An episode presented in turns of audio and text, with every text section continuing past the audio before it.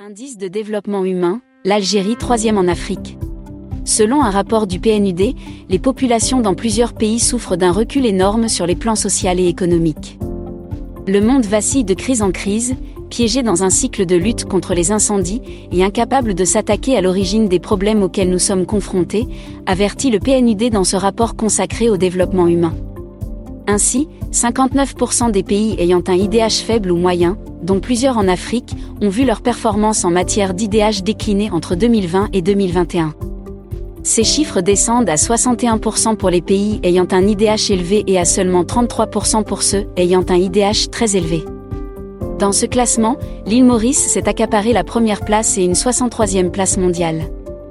Il est le seul pays du continent à se situer dans la catégorie des pays ayant un IDH très élevé, il est suivi des Seychelles à la 72e place mondiale et l'Algérie à la 91e place.